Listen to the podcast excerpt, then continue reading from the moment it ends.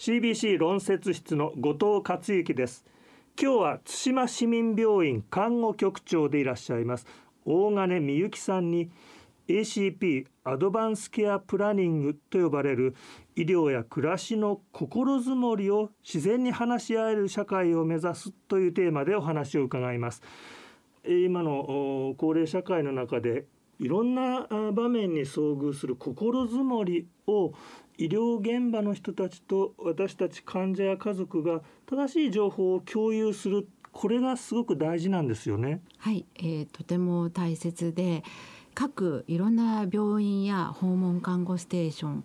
あと福祉施設などはいろんな取り組みを ACP についてされています。でその中でもリーフレットを作ってみたり、えー、話し合いの中で心に留めるというところを、えー、書き残すっていうことをしてるんですけども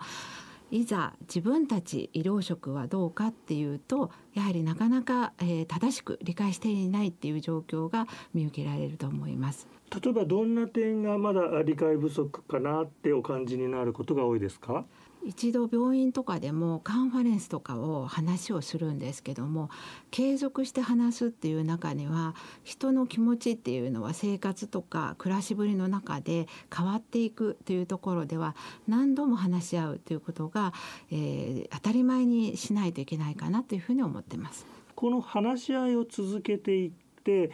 気持ちや考え方っていうのはどんどん変化してもいいものなんですよね。はいその状況によっていろいろと変化していくっていうのは当たり前なんですよね。その当たり前の中を医療関係者の方みんなが知っておくっていうことは大事ですしそこを家族や本人の方から引き出していくっていうことが大事だと思ってます。例えばどんな変化の中で考え方が揺れ動いたりするっていう場面がご経験の中ではおありになりました？最初は急性期っていうか命に関わる状況の時には、まあ、今後どのような状況なのかとかと命はどうなるのかっていうところがあるんですけども病状が落ち着いてきた時にはやはり生活にしておいてえ患者さんの気持ちや家族の気持ちなどを話し合う場っていうのが、え変わってくるというふうに思います。こういうものがこう両者同じような基盤で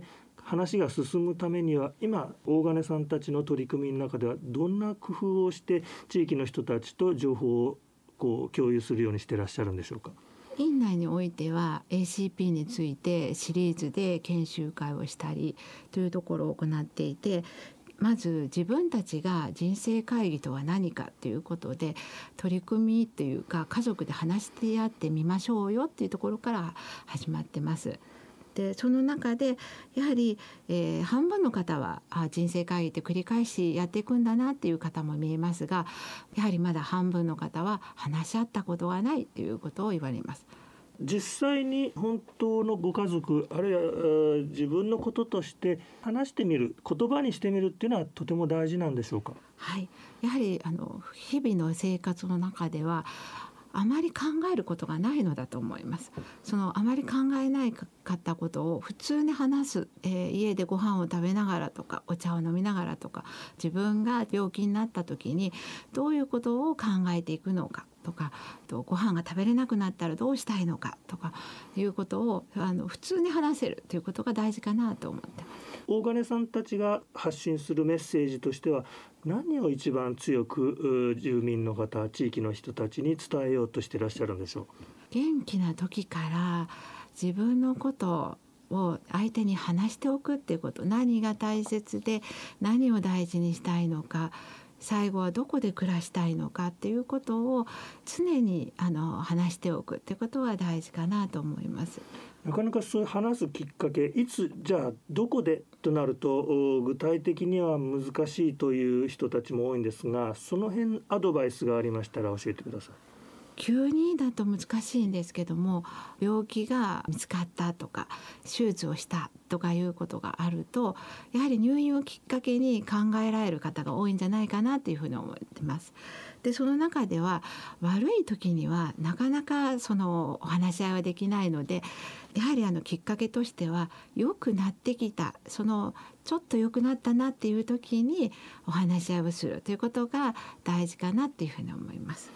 あとこういったことを家族や医療関係者の人たちとざっくばらにお話ししていただくために私たち市民に向けたメッセージありましたら教えてください。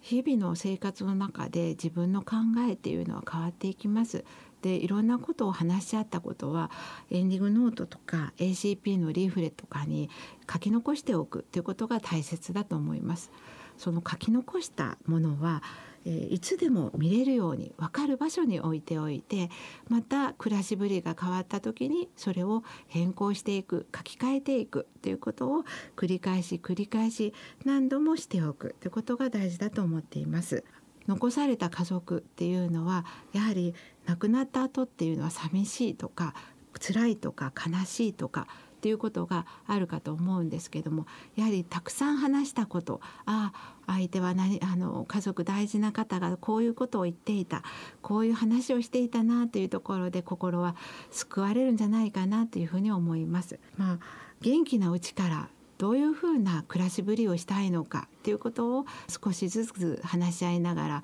書き残してそれを何度も繰り返しながらやっていくそれが ACP の人生会議であって生きるための会議だなっていうふうに思います。